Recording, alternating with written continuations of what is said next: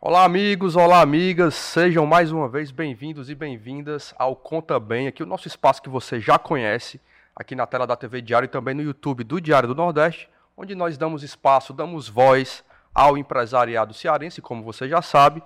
Estou aqui com meu amigo Egídio Serpa, uma entidade, uma instituição do jornalismo cearense. Tudo bem, Egídio? Não exagere. Bom dia. Hoje estamos muito felizes com a presença aqui da Aline Ferreira. É um talento essa, essa, essa jovem senhora, a jovem é, executiva que está dando, a, está dando, emprestando à sua empresa, à Cearense, todo, toda a força do seu trabalho. Eu queria começar a nossa conversa, Aline, prazer em ter aqui, com uma, uma pergunta básica. Como é que surgiu a Aço Cearense? Para quem está em casa e não conhece. A história da Cearense surgiu, eu preciso, não tenho como. É, eu tenho que ir lá na roça. Tenho que ir em Isso. 56, meu pai pequeno, com seis anos de idade, trabalhando com meu avô na roça e aprendendo a, a empreender de uma maneira silenciosa. Onde? No Marco. Na verdade, na Tapera Velha. Tapera já é um negócio que a gente Zona rural da, do, do município de Marco. Eu não sei se eu chamo ali de zona rural, porque um sertão daquele, você olha É. para aquela terra, você não acredita nem que pode plantar Pode alguma plantar. coisa e, e crescer, né? E, aí meu pai começou então muito novinho a trabalhar com meu avô. Quando ele tinha uns 15 anos, ele sofreu um acidente na roça. E naquele acidente, ele pegou uma foice, bateu no pé, cortou o pé dele, começou a sangrar muito. E com aquilo ele começou a desmaiar, meu avô se desesperou, porque meu avô já tinha perdido o pai dele na roça por um infarto fulminante. Colocou meu pai no braço e disse: Meu filho, se não a senhora permitir, tu nunca mais coloca o pé na roça. Daquele dia em diante, meu pai realmente nunca mais colocou o pé na roça, mas ele não ficou quieto, ele não parou. O padrinho dele tinha dado para ele uma vaquinha, uma vaquinha até boa. Uhum. E aí eh, ele decidiu vender a vaquinha, comprou uma outra mais simples e pegou o resto do dinheiro e comprou surrão, ovo, eh, comprou ga- galinha, Uhum. bode, é, porco. Foi comprando aos poucos essas coisas e meu avô ensinou ele a matar o bicho, tratar, para ele poder vender. E aí ele botava em cima do jumento e saía vendendo nos vilarejos mais distantes, porque já tinha um povo que vendia na região. E ele começou a perceber que ele tinha tino comercial. né? Ele já tinha, era um cara que. Ele sempre foi diferenciado. né? Muito. Ele era pequeno, meu avô dizia assim: vai lá na- no açude e pega água. Pega duas meia lata d'água.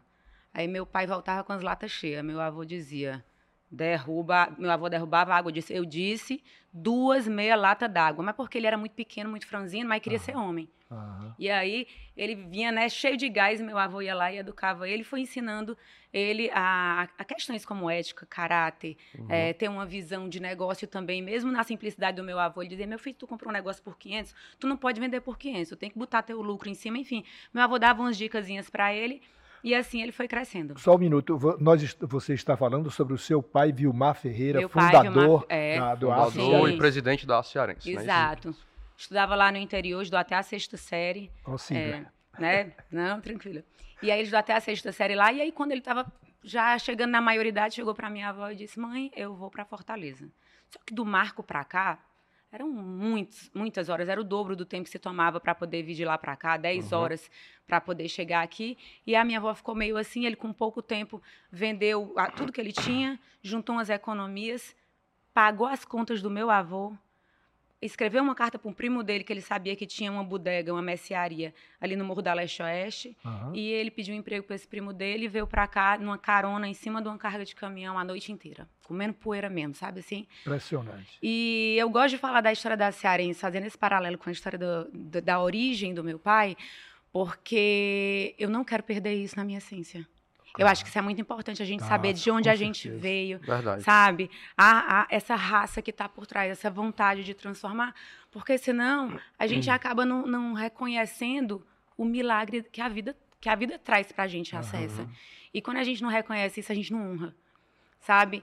Então, por isso, quando eu falo da cearense, eu vou lá no sertão para poder voltar. Então, eu, eu fazer parte dessa história. Para mim é muito importante isso. E daí a. Desculpa, Gídio. Não, E- por e, favor. daí, e daí pra siderurgia, né? E daí pra realmente. Você, você contou a história dele lá, o início realmente do, É. do, do garoto da roça, né? Uhum. Mas como é que isso chegou, né, a uma empresa de um, de um porte tão grande como é a Cearense, uma empresa que é um orgulho para o Ceará, né?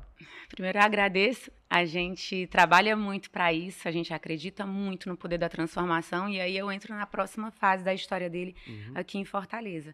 Foi trabalhar na mercearia desse primo dele, e ele começou, ele era, ele era muito afoguetado, trabalha, ele era muito rápido, o pessoal chamava de relancinho. Era, ela, ele era? É, porque é, não, ele é. eu conheço, eu ainda é. Ele endoida todo mundo que está ao redor. Ele sai fazendo tudo que ele, que ele acha que precisa ser feito e a gente vai juntando os pedaços aqui, sabe? Assim, ele vai, ele vai desbravando e a gente vai organizando atrás, Sim. né? É, é, bem assim, se eu fizer uma analogia como a gente funciona hoje. Mas e aí, nessa mercearia do primo dele, ele começou a colaborar com o crescimento. Ele percebeu que da hora que ele entrou lá, algumas coisas começaram a mudar. Tipo, o primo estava é, vendendo banana, a banana estava apodrecendo, ele fazia uma promoção, o primo brigava, ele disse, mas se tu não vender agora na promoção, claro. amanhã vai apodrecer, vai pro lixo. Com certeza. Então faltava feijão, faltava... Tino farinha, Tiro alguma assim. coisa. Aí ele ia comprar, ele comprava uma saca com um, um relação custo-benefício melhor do que quando, se, quando o comprador anterior uhum. comprava quantidades maiores e tal. E ele começou a crescer. E com dois anos, o primo dele é, é, chamou ele para ser gerente, mas ele continuava ganhando o mesmo salário, um terço de salário mínimo, na verdade. Né? E era o que ele ganhava por mês. E aí ele disse assim: rapaz, eu sou bom nisso. Ele pensou, creio eu que passou um pensamento é. mais ou menos assim na cabeça dele. Ele disse, vou botar uma coisa para mim. Eu vou botar minha bodega. E aí, quando ele decidiu sair, o primo dele ofereceu aumentar o salário dele, ele já não queria mais. Escreveu uma carta para o irmão dele mais velho, chamando para vir para Fortaleza, porque ele é de uma família muito grande, 14 irmãos, uhum. né, meu avô, minha avó. E o meu tio não queria muito, não, até que ele foi no interior e conseguiu convencer meu tio. Meu tio já tinha também uns bichinhos, umas cabecinhas de gado, umas besteirinhas, vendeu veio para Fortaleza e entrou de sócio com meu pai nessa mercearia. Eles começaram a crescer e começou a dar certo. Mercadinho Dois Irmãos. E meu pai decidiu então trazer a família inteira do interior para cá. Aí meu tio disse: Tu trouxe a família toda, a sociedade está desfeita. Aí meu pai disse: Então está desfeita. E ele foi porque meu pai ele sempre teve essa coisa de, de colaborar com o crescimento dos outros. Ele sempre puxou para ele a responsabilidade uhum. de desenvolver uhum. as pessoas e agregar. E assim, ele trouxe a família inteira para cá. Os irmãos? Os irmãos todos, minha avó, meu avô, tal. E ele montou esse, um mercadinho que depois ele deixou para o meu avô e montou um depósito de bebidas. E começou a ganhar um dinheirinho de verdade com depósito de bebidas. Quando ele estava ganhando um dinheirinho de verdade com depósito de bebidas, um dia meu avô, voltando da missa, chegou para ele e disse: Meu filho, não estou feliz com o teu negócio, não. Bebida não pode trazer felicidade para o homem. Imagina. Bíblico. Um, um pai de família trabalha, é. pega o dinheiro, gasta com bebida em vez de botar comida na Lição mesa. bíblica. E a nossa família é, era muito humilde, assim. A ponta, a minha avó, ela, quando os meninos eram pequenos, ela, ela, ela abria uma esteira no chão, fazia a panela do feijão que o meu avô mesmo era quem plantava, quando da época de milho, né? É, plantava milho e, e, compartilhava entre todos. E meu avô era aquele cara muito generoso. Então ele via um andarilho, ele dizia: Francisca, prepara um prato para aquele senhor. Mas meu filho, vai faltar comida, só tem o nosso. Ele deu o meu. É, então, assim, meu avô tinha isso muito forte nele. Eu acho que meu pai herdou essa, essa uhum. característica. E aí, por isso, eu creio que ele trouxe todo mundo e, e, e se sensibilizava muito com as orientações do meu avô. Chegue na, na resposta da pergunta dele. Como é que surgiu, então, Pois bem. Do depósito de bebidas. Foi depósito né? de bebidas. Com uma semana que meu avô disse para o meu pai que não era feliz, meu pai vendeu o depósito de bebidas. Uhum. Juntou 50 mil dólares, que é a referência que ele tem na época. E pensou em montar um, uma lojinha de material para construção. Meu pai não é muito de escutar o que o pessoal fala, mas ele está conversando com um amigo na rua que ele né, tinha acesso lá, que tinha uns amigos no comércio. E ele disse: Rapaz, você vai montar um negócio de construção? Aquele cabo ali da rua da frente montou um negócio de aço, está rico, tem dois anos. Aí ele Montou um negócio de aço. De aço, de vender aço. Tem dois anos e tá rico. Aí ele pensou que ele deu um estalo. Ele, ele gosta muito de falar dessa história dos estalos que ele tem. Uhum. E então ele começou a procurar de quem é que ele ia comprar aço. Mas o mercado era muito fechado, ele não conseguia. Então ele resolveu comprar aço, o mercado era fechado e ele não conseguia. Tá. E então ele descobriu Pode falar. Posso falar? Continue. Ah, bom, tá certo. E aí ele descobriu que existia a comercial Gerdau, existia a Gerdau uhum. em Recife. Ele juntou esse dinheirinho que ele tinha numa capanga, botou debaixo do braço e viajou pela primeira vez de avião, diz ele que ele amou, e foi para Recife para poder tentar comprar aço. E ficou lá na porta da Gerdau esperando ser atendido e ninguém atendia ele. Ele não tinha hora marcada, ninguém sabia quem era ele e tal. Quando foi chegando perto da hora do voo dele de voltar, que ele viu que ele ia ser atendido, ele se desesperou. Aí chegou para a recepcionista lá, a moça que atendeu, ele disse, moça, eu preciso ser atendido, eu não saio daqui sem aço. Contou a história dele, eu vim do interior, uhum. tudo que eu tenho tá nessa capanga, eu tenho tantos irmãos, eu tenho meu pai, tenho minha mãe, já era casado, já tinha os três filhos, e eu não, eu não tenho como sair daqui sem comprar aço. Né, tô com dinheiro aqui dentro. E aí a moça foi lá dentro, falou com o diretor, o diretor também se compadeceu, recebeu ele e disse: Meu irmão, é o seguinte, tá bom, vou vender para ti, né? Entendeu a história. Mas é assim, tu vem, tu paga antecipado todo mês. Quando tu vender a carga que eu vou mandar para ti, tu volta aqui e traz em dinheiro. E assim meu pai passou muito tempo fazendo, comprando, vendendo, comprando e vendendo. É, da Gerdau até que chegou uma hora que ele começou a crescer demais. E aí, quando ele começou a crescer demais, a Gerdau começou a não querer mais vender para ele. Porque, Entendi. de repente, ele já era o maior distribuidor de aço aqui de Fortaleza. Daqui a pouco do Ceará, começou a tomar uma proporção maior. E aí, a Gerdau parou de vender, mas, e, e ele começou como ferro ok e foi quando ele transformou a Ferroquei em aço cearense. Finalmente cheguei no Olha ponto só, da pergunta. Só para a gente ter uma, se posicionar aqui é, cronologicamente, né? Quando é que foi mais ou menos essa, essa transição aí? 79. 79, aí a Cearense realmente foi fundada. Na verdade, foi fundada a Ferroquei, que Ferro an anos depois virou, poucos anos depois, virou Aço Cearense. Que virou a Cearense. É uma história Exato. impressionante, né, Gídio? Perfeito. Aí parou, deixou de comprar o aço produzido no Brasil, aí passou a importar? E aí ele foi abrindo, né, desbravando o mercado e começou uhum. a olhar o que, é que existia por perto, né? Argentina, começou ali discreto e depois ele foi ampliando, ampliando, ampliando, conseguindo outros fornecedores, foi crescendo. E aí ele teve um insight, né? Ele era distribuidor, né? Um, trabalhava só do comércio, comprava e vendia. E ele decidiu montar uma indústria de tubos. E assim a gente entra na área de metalurgia que você uhum. perguntou. Passou a verticalizar. Porque... Exato, não para a linha toda, porque a indústria de tubos é só trabalha a linha de planos, né? E longos é da construção, é. veio depois. Embora a gente tivesse produtos longos no nosso mix, mas é, como um distribuidor, não como um produtor. E aí a gente foi, ele foi montar, a indústria aproveitou as leis de incentivo é, que da época do Tasso de Ereissat e tal, uhum. e montou uma planta muito pequena, a planta na época, e começou a fazer tubo e o pessoal dizia, Vilmar, tu não é industrial, cara, tu vai se meter com isso. É, ele disse, mas eu, ele era um comercial muito forte. Ele disse, rapaz, você contrata engenheiro, bota lá, eu sei vender, acaba produz, eu, e eu vendo, e foi dando muito certo, foi ampliando, ampliando. Então, aquela planta que eu acredito que na época tinha o quê? 4 mil metros quadrados, hoje tem mais de 200 mil metros quadrados de área coberta. Nossa, a maior planta de, de tubos da América Latina. E, assim, a gente realmente se transformou numa referência e cresceu a ponto de conseguir, com o resultado dessas operações, montar a nossa planta siderúrgica no estado do Pará, em Marabá.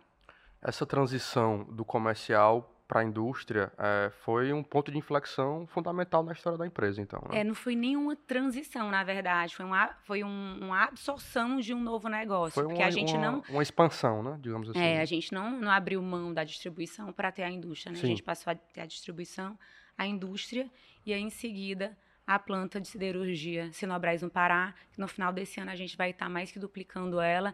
Então a gente saiu de uma lojinha de vai aço. duplicar a fábrica do Pará? É. A usina lá. O que quer dizer duplicar? Você vai duplicar é a produção ou a capacidade, capacidade de, produtiva. De produção, né? É. Capacidade produtiva e também é, física, também. né? Então, hoje a gente tem, a gente está com tem uma capacidade de um milhão de toneladas. A partir do ano que vem ano, a gente vai ter. Ano, total do, do grupo todo? É do grupo todo. A partir do ano que vem a gente vai para uma capacidade de 1 milhão 450 mil toneladas, porque a que está sendo ampliada é só a de lá. Né? Então, é, por isso são 450 mil e não. Senão os dias assim, ah, 1 milhão vai para 2 milhões, né? Não, porque a metade do nosso negócio é aqui. Aços uhum. planos. Só fazer Perfeito. a conta. E aí tem a operação de florestas, a gente tem quase 40 mil hectares de, de árvores é, de, de, florestas, de fazendas, que a gente planta eucalipto para a nossa produção. O Instituto Aciarense. Mas planta eucalipto, aí depois é, usa o eucalipto pra, usa e depois planta de novo, refloresta. É, e, re, é, e refloresta. É, em 7, 7 anos? 7, 7 anos. Então, assim, de uma lojinha de ferro com dois colaboradores, é, grupo Aciarense, com mais de 4 mil colaboradores, mais de 40 mil é, impactos né, indiretos no mercado de trabalho, é, 6 bi de faturamento. É, 6 bilhões de faturamento é. no ano passado? Ano passado, 6 bi, Que começou, na verdade, com a Budaguinha. Na verdade, na, começou na roça, né? Que começou você, na roça. Da roça é para a Budaguinha, da Budaguinha para o depósito de bebida, do depósito de bebida para uma pequena venda de, de aço, né? Para depois essa gigante cearense. Aí me diz como é que eu não honro essa história. É. Como é que, que eu não honrar, vou querer tem que- trabalhar, não vou querer me dedicar Claro. numa história dessa? É, ela é linda demais, assim, pra mim, né? Não sei pra vocês. Os irmãos Claro, dele gente também. continuam no- no- com vocês? No início, eles tra- alguns deles trabalharam juntos. Hoje só tem uma que realmente está dentro da empresa com a gente, mas a gente tem outros que são nossos grandes clientes. Porque ah, o meu pai foi dando oportunidade para a família. É, então, eu tenho um tio que hoje é um dos grandes no estado do, do- da Paraíba. né? então, tenho tios, eu tenho no estado do Piauí. Tem pessoas do- da família ou grandes amigos que a Tudo gente criou um laço é, como cliente da. como cliente de- da Cearense. Foi uma Cearense. decisão do meu pai. Ele disse que, em vez de ele mon- montar filiais no Brasil, se ele tivesse esses clientes VIPs, que daria continu- eh, continuidade ao nosso trabalho lá. Então, a gente podia ter um, um pé em todos os estados, sem precisar estar presente, administrando e correndo todo o risco de gestão tal, que envolve né, uma expansão. Então, sair do Ceará e do Pará para o Brasil inteiro. Bom, vamos, vamos, vamos aterrissar agora no, no, no ano de 2023, do século 21. É, onde está o aço, a aço cearense nesse cenário atual?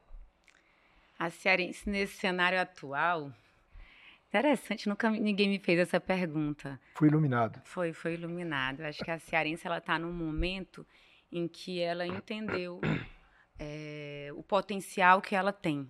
Ela entendeu a responsabilidade num outro nível de uma empresa que nasceu dentro de uma família e que ela tem a capacidade, teve a capacidade de se profissionalizar, de romper várias barreiras do mercado de siderurgia no país.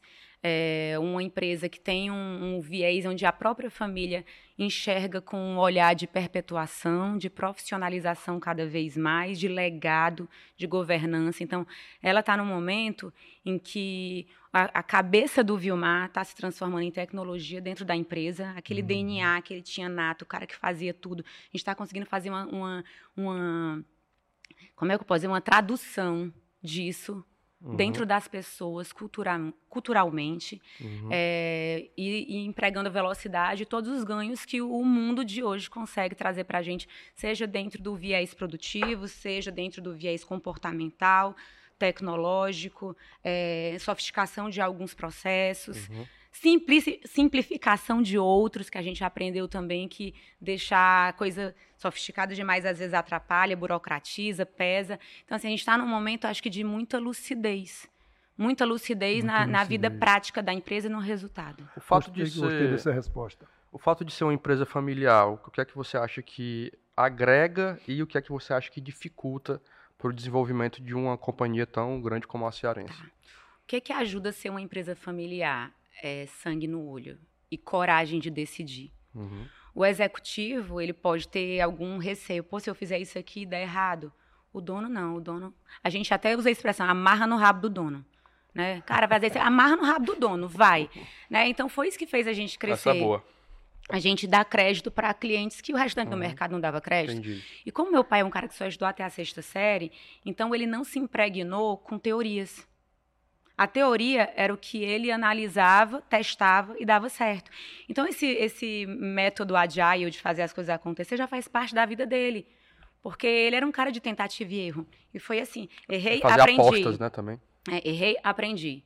Né? Acertei, aumento o passo, aumento o ritmo, elevo o voo, tal. Então, assim, e assim, a gente foi, foi crescendo. Então, a empresa familiar tem muito disso, sabe? Do DNA, da cultura, da vontade de deixar legado, senso de contribuição muito forte. Como é que a Cearense se posiciona num mercado tão disputado eh, e tendo multinacionais presentes na- no fornecimento da matéria-prima, que são, são os aços, eh, os aços planos, né? as bobinas de aço, né?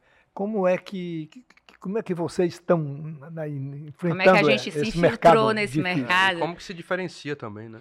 É, um dos pontos eu acabei de comentar aqui, crédito. Uma das coisas que fez com que a gente crescesse lá atrás foi dar crédito para quem ninguém dava crédito. Nosso cliente é muito pequenininho, é pulverizado, né? Então, mais de uns, entre 80% e 90% dos nossos clientes são pinga-pinga. São clientes que lá atrás, se você puxar a Serasa dele, dizia que o cara não tinha nem linha de crédito para ele, que não tinha, não tinha informação comercial suficiente, e a gente foi testando. E foi dando, E foi foi, dando certo. construindo um histórico com ele. Aham. Então, Correndo riscos, né? correndo risco, e a gente começou a perceber, pô, o cara paga. Uhum. Por quê? Porque se ele não comprar de mim, ele vai comprar de quem? É. Né? E a gente foi, foi construindo esse relacionamento de confiança com o cliente. O cliente foi crescendo, hoje ele é muito grato a gente. Então, esse foi um ponto. Um outro, quando a gente montou a, a indústria no- em Calcaia, as outras fábricas que trabalhavam com o mesmo produto que a gente passou a industrializar, eles só trabalhavam com make to order. Você diz o que você quer, ele produz. O Vilmar disse, não, a gente vai fazer make to stock. Eu produzo, boto no chão. Quando ele quiser, bufa, eu entrego. Uhum. Sendo rápido, ágil. Uhum. né? Então, assim, alguns diferenciais no serviço Just foram time, né? fazendo com que a gente. Porque é, é muito caro o aço. É. O aço não é barato. Você vai Sim. fazer uma obrazinha, você deixa assim é, alguns milhares de, de reais em aço. Em aço. Verdade. E, e aí o cliente não tinha que mobilizar o capital dele, por quê? Porque estava na Cearense. E como a gente tinha essa, essa dinâmica com eles de confiança, o cliente às vezes depositava dinheiro na nossa conta sem nem ter comprado. Disse, não, deixa o dinheiro aí. Ah, é? Então a gente aca- acabou criando uma, uma relação onde esse jeito nosso de dar crédito, o, o nosso jeito de ter o produto no chão, Confiança. a logística que entrega no Brasil inteiro com fracionamento de carga muito pequeno, a gente entrega assim volumes muito baixos em lugares muito distantes, fez com que o cliente entendesse que a gente era o quintal deles, mesmo estando no Ceará. Entregando no Brasil inteiro. Então, esse, esse é- esses são alguns pontos que fizeram a gente comer pelas beiradas dentro desse negócio. E o meu pai, que não é morredor. Os fornecedores de aço, por exemplo, eles, eles têm a aço cearense como um, como um grande cliente, né? E, é, e como, é que, como é que essa relação com o fornecedor? A gente eh, trabalha com fornecedor parecido como a gente trabalha com o cliente. A gente dá muita Ah. liberdade para o cliente. Né, Às vezes o cliente quer. E o fornecedor faz isso com, com a aço cearense? Não na mesma proporção que a gente faz com o nosso cliente. Né? Uhum. Dependendo do momento, do contexto, do que foi colocado na mesa, a gente pode precisar fechar com eles alguns ciclos de volumes e tal.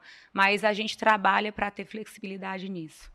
Hoje, quais são os produtos principais do portfólio de vocês? Tá, quando a gente fala de aços planos, a gente fala de chapa, primeiro tubo, perfil, chapa. Esses três são os nossos principais. Uhum. Só para o nosso espectador ter uma noção melhor, né? Porque a gente está entrando aqui num nicho mais específico. Tá, Esses produtos eles são utilizados em que tipo de cadeia? Só para você, só para a gente ter uma. tá. Na indú- mercado de indústria, Uhum. é, indústria moveleira, linha branca também, Construção Uhum. civil? construção civil, que Uhum. são os longos da, Os longos, da né?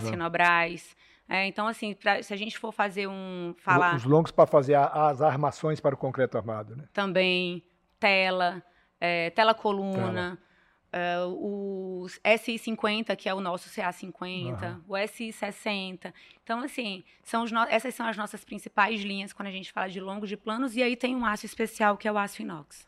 Olha, a ArcelorMittal, que, é, é, que comprou a, a siderúrgica, que era da Vale, a, a siderúrgica do CSP. da, PECEM, a CSP, a ArcelorMittal, que é um- uma multinacional indiana, a maior, talvez a maior do mundo.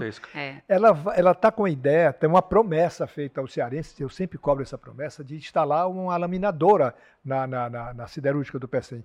Quando essas laminadoras forem instaladas, a situação da aço cearense vai melhorar, não? Eu acredito que sim. A gente é um grande consumidor de, De de bobinas plano. de aço. Né? O que a laminadora vai fazer é isso, pegar as placas, transformar em bobina. Isso, E acho que agregando valor, né? pode fazer muito sentido para eles é, ter a gente como um Ter dos um grande cliente ao lado, né? Exato. E aí, logisticamente, é, é É. muito interessante, tanto para eles como para a é gente. isso. Deve reduzir muito custo, mas aí tem, tem um arsenal de, de Não, elementos para fazer e essa temos conta que fechar. esperar também que essa promessa se cumpra, né? Porque por enquanto é só a promessa. É, É, exato. verdade. Então, Já é antiga também, né? É muito promessa. é exato. Mas pelo menos ó, eles já compraram Não, a planta, é. né? Então, vamos ver É, agora como é que verdade. vai ser o desenrolar Verdade, disso. Aí, pelo que se vê, eles não vieram para brincar também, né? Eles vieram para realmente para expandir, para sofisticar a planta. Então a gente. E o Ceará está muito bem posicionado, né? É, ge- geograficamente, o Ceará é muito bem posicionado em Muito relação ao bem. restante do mundo. que- Verdade. É que distante da, da, da Europa e da costa leste dos Estados Unidos. Exato. Então, acho que tem tudo para eles é, avançarem nisso. Acho que é, é o tempo que eles precisam para conhecer a planta que eles compraram, olhar realmente outras oportunidades. Tem muita descoberta.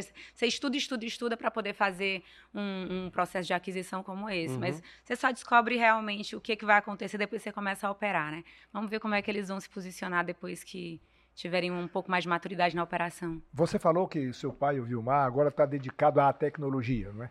é... Na verdade, ele não está, não. A gente está tá dedicando os nossos esforços em transformar o conhecimento dele, colocar em ferramentas que a gente possa, nos momentos adequados, ir virando as chaves. E ele está aceitando essa, tá. essa, essa, Ele é muito pró-desenvolvimento. É, muito. Progressista, né? Muito progressista. Quer dizer que a, a, a absorção da tecnologia, tá, ele está disposto a fazer isso. Disposto a e, evoluir. E qual é a, a, O que, é que vocês têm captando no mundo de, de tecnologia, de nova tecnologia na fabricação de, de, de produtos oriundos do aço?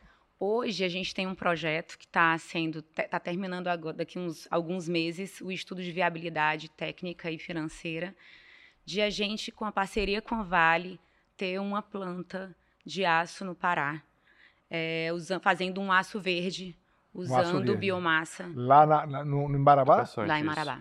Quer dizer, vocês teriam um, um, essa notícia é, é, é, é nova, é novíssima. É. Quer dizer, então, o grupo Aço Cearense está comunicando ao distinto público, ao distinto auditório que nos vê e ouve, Sim. no Conta Bem, que vai fazer um investimento junto com a Vale para a produção de aço verde lá. Tá. Esse aço será um aço plano? Será uma laminadora? Está em estudo ainda? É, a gente está já nos finalmente do, do estudo. Uhum. É, o, o, estado do, do Pará tinha um, uma. Como é que eu posso dizer? A Vale tinha um compromisso com o estado do Pará uhum. e entendeu que a gente seria. É, um sócio estratégico conseguir isso. fazer essa planta acontecer. Entendi. E a gente deve muito ao Ian, é, que é o nosso vice-presidente que esteve é, com você recentemente. É porque ele conseguiu construir na, na Sinobras uma imagem junto ao governo do Pará de, de respeito, de credibilidade, de excelência, uhum. de entrega, de compromisso.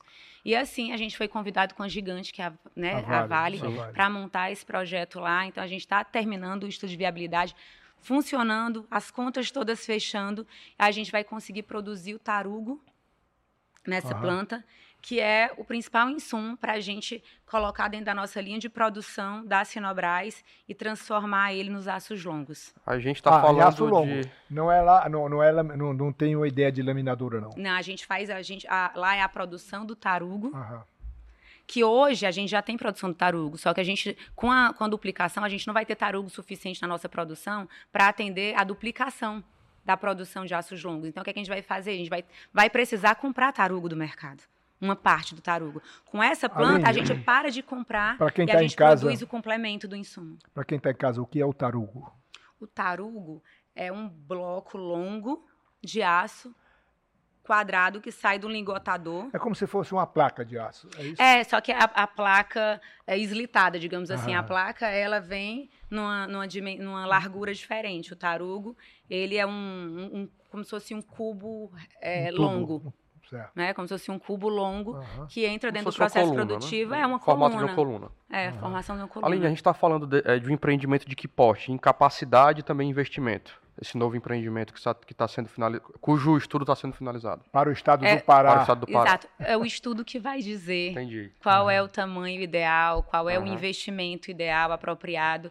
Então, assim, eu ainda não tenho é, condição de passar esses dados. Claro. Mas eu tenho essa resposta a gente e será Vamos querer em primeira mão, viu? Quando você tiver tá. essa informação. E será no estado do Pará, porque há o compromisso da Vale, que vai, vai ser sócio do empreendimento, Sim, a, inclusive o modelo de sociedade é um ponto que está sendo também analisado. Tá Como analisado. é que eles vão entrar dentro desse, pro, desse projeto? E se não vai ter no futuro um interesse de a gente ficar, né? É, a gente assumir completamente isso ou não. Então, assim, ainda está nessa fase. Você falou no concluir. Aço Verde, esse empreendimento tem como é, foco Aço Verde, de alguma maneira está no radar da, da, do grupo cearense esse, esses projetos de hidrogênio verde? O grupo está de alguma maneira vendo alguma forma de entrar nisso? A gente não pode abraçar o mundo com as pernas, é. uhum. né? E, e, a gente entende que, e o Vilmar fala muito isso, né? Já tem gente olhando isso. Uhum. Se for tem. algo então... bom, a gente e fizer sentido para o nosso negócio, a gente pode incorporar. Mas- Senão a gente vai virar um consumidor desse, dessa energia. Mas como nós estamos falando em aço verde, ele para ser verde precisa ser produzido com energias renováveis. renováveis. é, exato. Vocês lá no Pará e aqui no Ceará já usam energias renováveis para a sua produção? Não, hoje a gente, a gente tem é, uma subestação, a gente compra energia no mercado quando a gente no Mercado fala Livre. é, no Mercado No Livre Mercado e, Livre. e, na verdade, a gente também consome a nossa energia de Belo Monte. Belo Ah, Monte, a entendi. gente tem 1% lá de participação e a gente é autoprodutor. Então, a Vocês gente... são sócios da Belo Monte? Sim, É mesmo, eu não sabia. sim, 1% do, 1%. Então, do- a do gente capital consome... da Belo Monte. A gente consome a energia de lá, de lá. né? Quando é para quando a gente está falando de Sinobras, e o excedente a gente vende no mercado.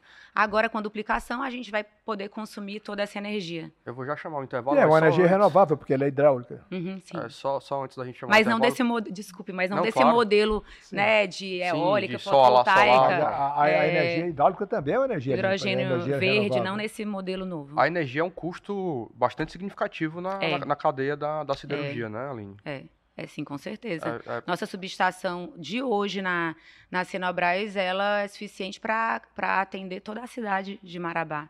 E agora, com duplicação, a gente realmente vai, vai precisar consumir muita energia. E que bom que a gente já é autoprodutor. Então, Aham. é, é uma diluição desse custo. Como é que a Cearense está vendo hoje a economia brasileira eh, diante dos novos tempos, novos desafios do novo governo?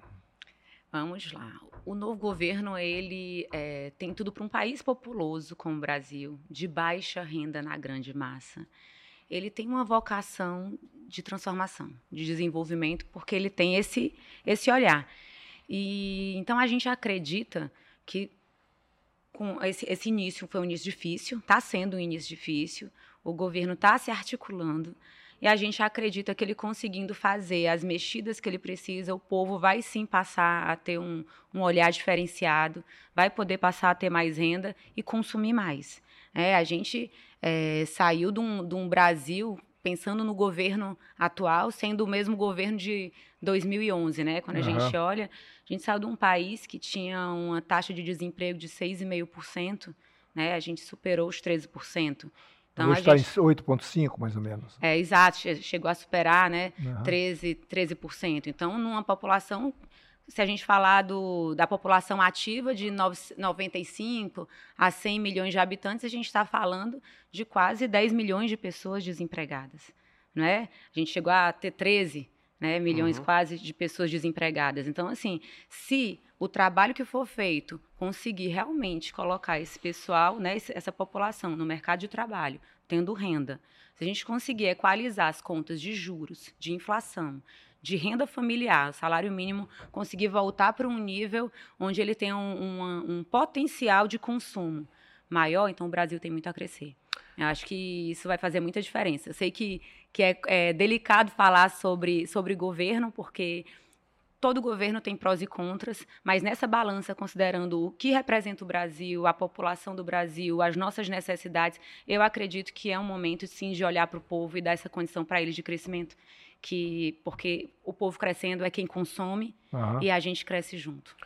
Aline, queria, queria falar sobre um capítulo difícil na, na história da, da Cearense, que foi a recuperação judicial, né? Da qual, Sim. inclusive, a, a empresa já, felizmente, já saiu. Sim. O que é que levou, eh, qual foi o cenário, né, que levou a, a Cearense a entrar em recuperação judicial e o que é que também levou a sair, né? Tá. A gente acreditava, a gente acredita muito no Brasil.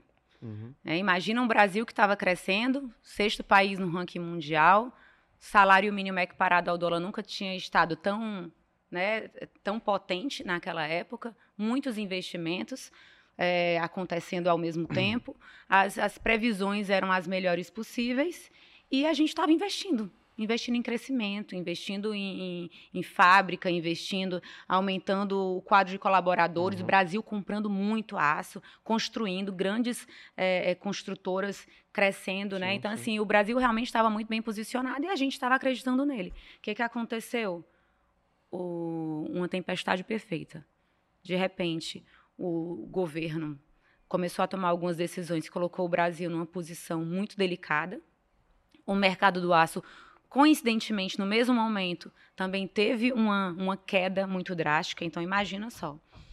A gente com alavancado, endividado, fazendo investimento. A, o aço, a gente sempre trabalhou com estoque, porque a gente comprava super bem para poder atender o cliente super bem. Então a gente tinha 12, de 12 a 14 meses de estoque, de uma, numa média. O aço comprado a um preço X foi passou a custar metade desse X e a gente tinha que colocar isso no preço de venda. Então, isso a gente está falando de que ano, mais ou menos? 2015, por aí. Ah. Tá? O que é que acontece com isso? Você tem que vender com prejuízo. Se eu comprei por 10, eu tenho que vender por 5. 50% foi prejuízo. Então, imagina, a taxa de juros. Não fecha. Não fecha. A, uhum. Todos os projetos tinham sido desenhados com uma média de juros X. Uhum. O juros foi para 14,25 ao ano né, a Selic. Só que quando você não paga para o banco 14,25, você paga 14,25 mais o spread do banco. É, verdade. Né? E quando você começa a quebrar os covenants porque o mercado está ruim nos contratos, você começa a ter um step up do, do custo dessa dívida. A conta não fechava. E a gente comprava, na época a gente importava muito. Lembra que no início, no primeiro bloco, você me perguntou é. assim, ah, quantos por cento é importado e tal? Então, a gente praticamente naquela época só importava, a maior parte era importado. Aí você comprou um aço que estava o dólar dois reais e o aço, é, o dólar foi a quatro reais. Tua dívida dobrou em dólar, tua dívida aumentou o custo e não tem projeto no mundo que se que feche a conta com, com um cenário desse. E o Brasil entrando em recessão, ou seja, não estava comprando tanto aço como como como vinha. Como antes, vinha. É. Então, assim, foi uma tempestade perfeita. A gente é, relutou para pedir a RJ. O meu pai, uhum. ele tinha uma, uma, um sentimento eh, da época da concordata, né? Então, assim, ele, ele não tinha esse desejo, mas chegou uma hora que ele viu que era a solução. Eu, eu teria tentado mais, sabe, eu teria tentado outros artifícios, a gente vinha renegociando, uhum. sendo que alguns dos credores começaram a ter problema para poder decidir apoiar a nossa reestruturação de dívida porque existiam alguns deles que não operavam com a gente, comprou a nossa carteira. Então eles se sentiam inseguros. E aí foi quando meu pai disse assim: não, a gente vai pedir RJ. Tem muita empresa que faz RJ da maneira errada e eu vou mostrar é, para o país como é que a gente vai fazer um RJ para salvar a empresa. Não era para salvar a pessoa física, era para salvar o negócio. Uhum. E ele diz: Eu quero ser um exemplo de RJ no país. E eu acredito que ele tenha conseguido, porque a gente conseguiu aprovar a nossa assembleia num espaço recorde. A gente conseguiu cumprir todo o período do biênio legal é, com a maior velocidade possível. A gente conseguiu resgatar os nossos clientes, os nossos colaboradores, e a gente teve o melhor ano da nossa história em 2021. E a gente tinha uma meta de, em 2024, estabilizar toda a nossa a nossa sustentabilidade financeira e a gente conseguiu bater essa meta. A gente considerou essa meta batida ano passado. Que foi quando então, a, a, empresa saiu da, da RJ, né? Não só por ela ter saído da RJ, mas por a gente é, ter conseguido realmente estabilizar os nossos processos, nossos faturamentos, nossos resultados, as uhum. margens, a caixa, é, os, os, novos investimentos. Então, assim, a gente entendeu que aquela meta de 2024 tinha sido batida e a gente mudou a nossa visão. Quer dizer, tirou o retrovisor, não tem mais retrovisor. Vamos olhar para frente. O retrovisor a gente não pode esquecer porque com as lições para a gente não errar de novo, uhum. né? Então assim, onde foi que a gente errou, né? Ok, tem que acreditar, tem que acreditar, é, mas tem que pensar na, no, nos planos. Mas errou por, er, por erros do, do, da administração pública federal que não soube administrar bem. Eu acredito que a gente, eu acredito que, que a gente tem sim que se corresponsabilizar por algumas coisas, sabe? Fazer a leitura adequada uhum. do mercado. Para não ser só o governo como pra, culpado, A gente não né? pode. Acho que a partir do momento em que você só responsabiliza o outro por algo que te trouxe um dano, você está negligenciando o teu poder de uhum. adaptação, uhum. o teu poder de reposicionamento.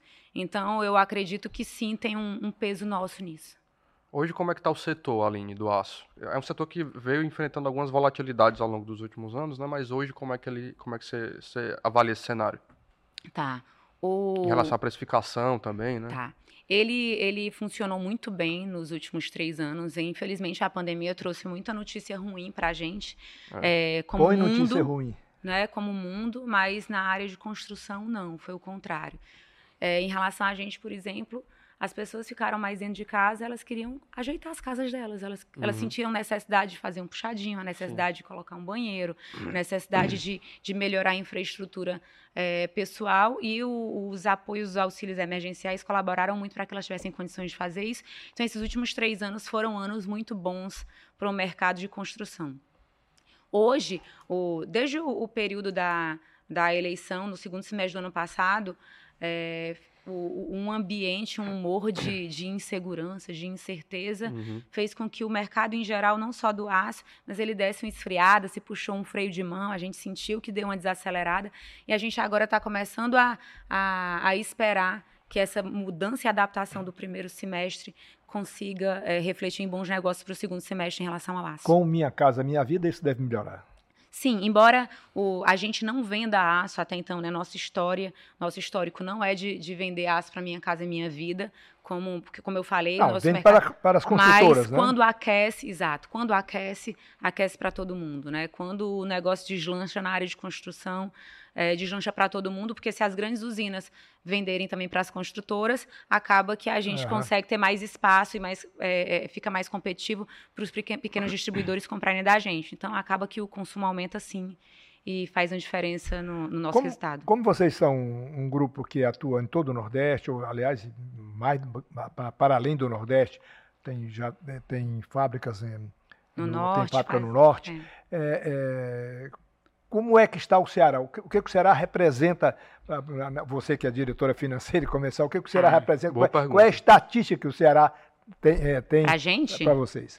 Ceará, para a gente, é a nossa história, é um ponto, e outra, é um estado muito forte, é muito diferenciado o Ceará. É um estado que realmente tem crescido muito no Nordeste, tem uma representatividade muito relevante para a gente no nosso negócio. É, existe São Paulo, que é um monstro. São Paulo é um mundo, né? São é. Paulo. É outro departamento. Ah, é outro departamento, né? O PIB de São Paulo é trilhão. Uhum. É, então, assim. É, então, mas o Ceará, ele realmente, assim, é um estado que deu para a gente condições de ser competitivo, de ser estratégico seja geograficamente em relação às nossas compras, a ter um porto que atende, é, um porto que entrega, que melhora as nossas o nosso potencial logístico, tanto de compra como também de, de delivery né, do, uhum. dos nossos produtos para os clientes, é, além da gente também usar, óbvio, o rodoviário. Mas o, o, Ceará é um estado que abraçou o crescimento, o desenvolvimento com leis de incentivo, é, que faz com que a gente tenha a condição de ser competitivo, que faz com que a gente tenha a condição de gerar emprego. Então, assim, o Ceará, ele representa como market share da gente, ah, um dos nossos principais estados e como visão de, de governo, de, de desenvolvimento em relação ao Nordeste e ao restante do Brasil, diferenciados e, realmente. E depois do Ceará, sem entrar no Nordeste, sem entrar o Pará, está no Norte, mas depois do Ceará, que na, na, estatística de vocês, qual é o outro estado? Falando de Nordeste? Sim. Bahia. Bahia. Bahia é um estado muito bom. Quer Pernambuco. compra muito de vocês. Bahia, Pernambuco, Paraíba. É, são estados muito bons. Esses, esses são os quatro. Se a gente falar de, de norte, a gente. Pará. Pará, Pará é muito forte lá, é? no Pará. E sudeste é São Paulo, não tem como. Mas a gente também Aí tem. vocês vendem também para São Paulo? São Paulo. E no sul, Santa Catarina. A gente Santa é muito forte lá principalmente em aços longos, Rio Grande do Sul, é, para a gente é, é, um estado forte. Quais são os números sociais do, do, do, de vocês hoje? Da Cearense? a gente já está, esse ano a gente bate 30 milhões de, de doação. É, são 30 milhões de reais em de doação. Reais em doação. Em doação de quê? De alimentos? Doação para ONGs, para instituições na área de educação, na área de, de saúde, na área de educação religiosa também. É, então, assim, o Instituto, ele tem um, um, trabalho... Ah, vocês têm um Instituto. A gente tem um Instituto. Instituto... Aço Cearense. Aço Cearense. Lá atrás, na que verdade... Que é o braço social da empresa. É o nosso braço social. São milhares de, de famílias que já foram atendidas, centenas de milhares de famílias já atendidas pelo nosso instituto. Aqui no Ceará Aqui e no fora Ceará, dele. no Tocantins, onde a gente tem as plantas de eucalipto, as fazendas, no estado do Marabá e inclusive em outros estados que a gente não tem planta, mas que a gente reconhece a importância é, do desenvolvimento social. Você tocou num, num ponto in, importante. Nós agora estamos com com a, a, governança corporativa, social e ambiental. É, vocês, naturalmente, estão dentro dela, que tem até alguém responsável por isso, Sim, que é, a gente é tem o uma frente de SD. E você falou agora que em Tocantins estão localizadas as suas fazendas de produção de florestas, digamos É. assim, plantando eucaliptos que são cortados e usados como, como para aquecer suas caldeiras, talvez, provavelmente. Exato, e para usar também o carbono no processo produtivo do aço. Aí vocês fazem um reflorestamento nessa área. Que área é? Quase 40 mil hectares De eucalipto. de eucalipto. Caramba, eu não sabia. Impressionante, É. Né? Exato. Eu não sabia. Então, Bom. por favor, fale mais de, de- de- dessa área aí, dessa área ESG. Do ASG, né? Ah, o ESG. ISD. Então, assim, a gente tem, ISG. tem as frentes na área social, né? A gente tem a frente da área de governança, que a gente está trabalhando, inclusive, a família, não só a governança dos processos da empresa, mas a governança da família. E a área de ambiente, que as florestas trazem, dá para a gente essa condição e essa preocupação. E o grande projeto, como a gente comentou com a Vale, na, na área produtiva, né? O mundo não tem mais como negligenciar o impacto ambiental, o impacto climático, é, o impacto social. E a gente tem um, um projeto, além dos, dos do Instituto Aciarense, que a gente está apoiando agora, que, que deixa a gente muito feliz, porque realmente é, é um projeto disruptivo quando a gente fala de justiça social, que a gente está apoiando a construção da favela 3D aqui no Inferninho, no Ceará. É um projeto piloto junto com a Gerando Falcões e a gente realmente assim acredita no poder de um, de um, um método que trabalha oito pétalas dentro da, da, da visão da favela, né, da, de uma comunidade.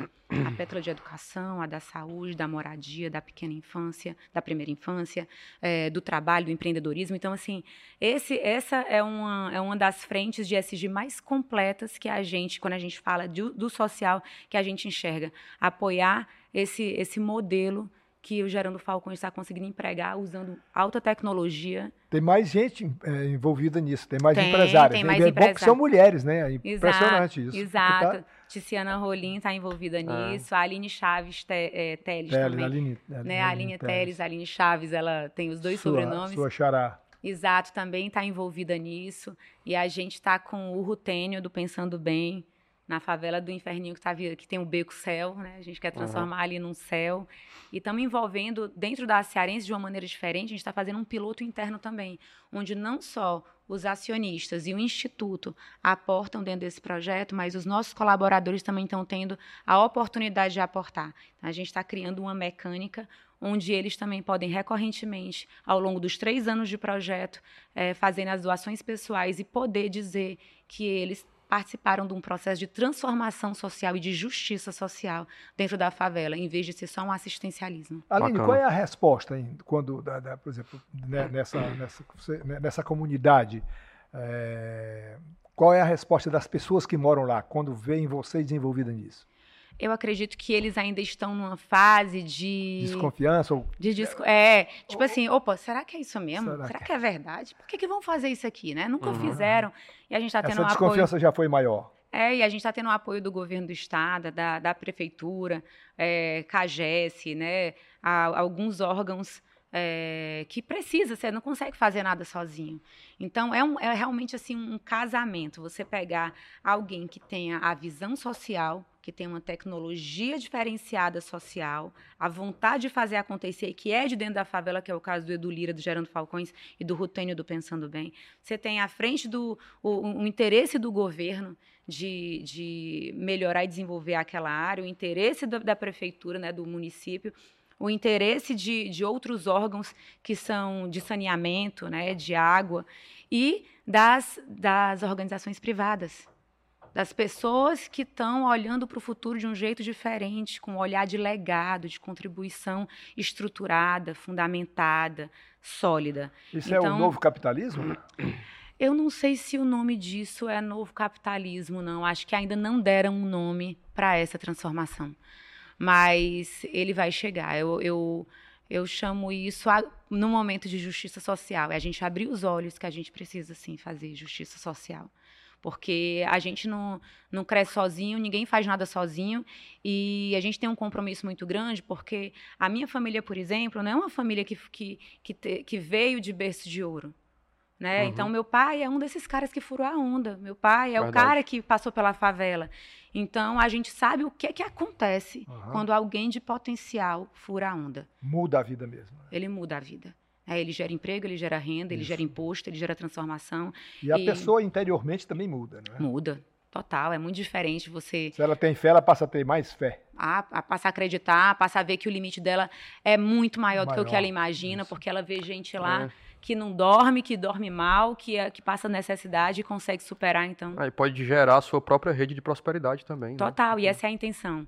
É que eles não precisem mais viver é, de pedir, porque eles vão ser capazes de construir o que eles precisam para viver. Aline, só para a gente fechar, que já estamos aqui chegando ao fim da, da, nossa entrevista, que inclusive foi muito prazerosa, né, Gide? Foi um, um, papo bem bacana. Muito bom. Eu não poderia deixar de perguntar, a gente começou falando sobre o início, né, lá tá. atrás, na roça, né?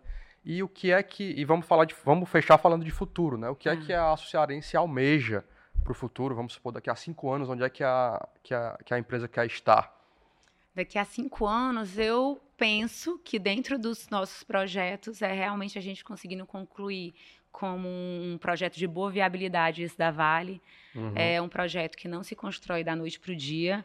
É, a gente já está com a nossa com a nossa planta que está sendo duplicada agora, não só operando em 100%, mas a gente vendendo e lucrando com esse 100% uhum. da operação dela, é, usando todo o nosso potencial de, de, de negócio das plantas também do Ceará, aumentando a nossa, é, a nossa participação e o nosso investimento na área ambiental, nas nossas fazendas, aumentando mais ainda as nossas florestas.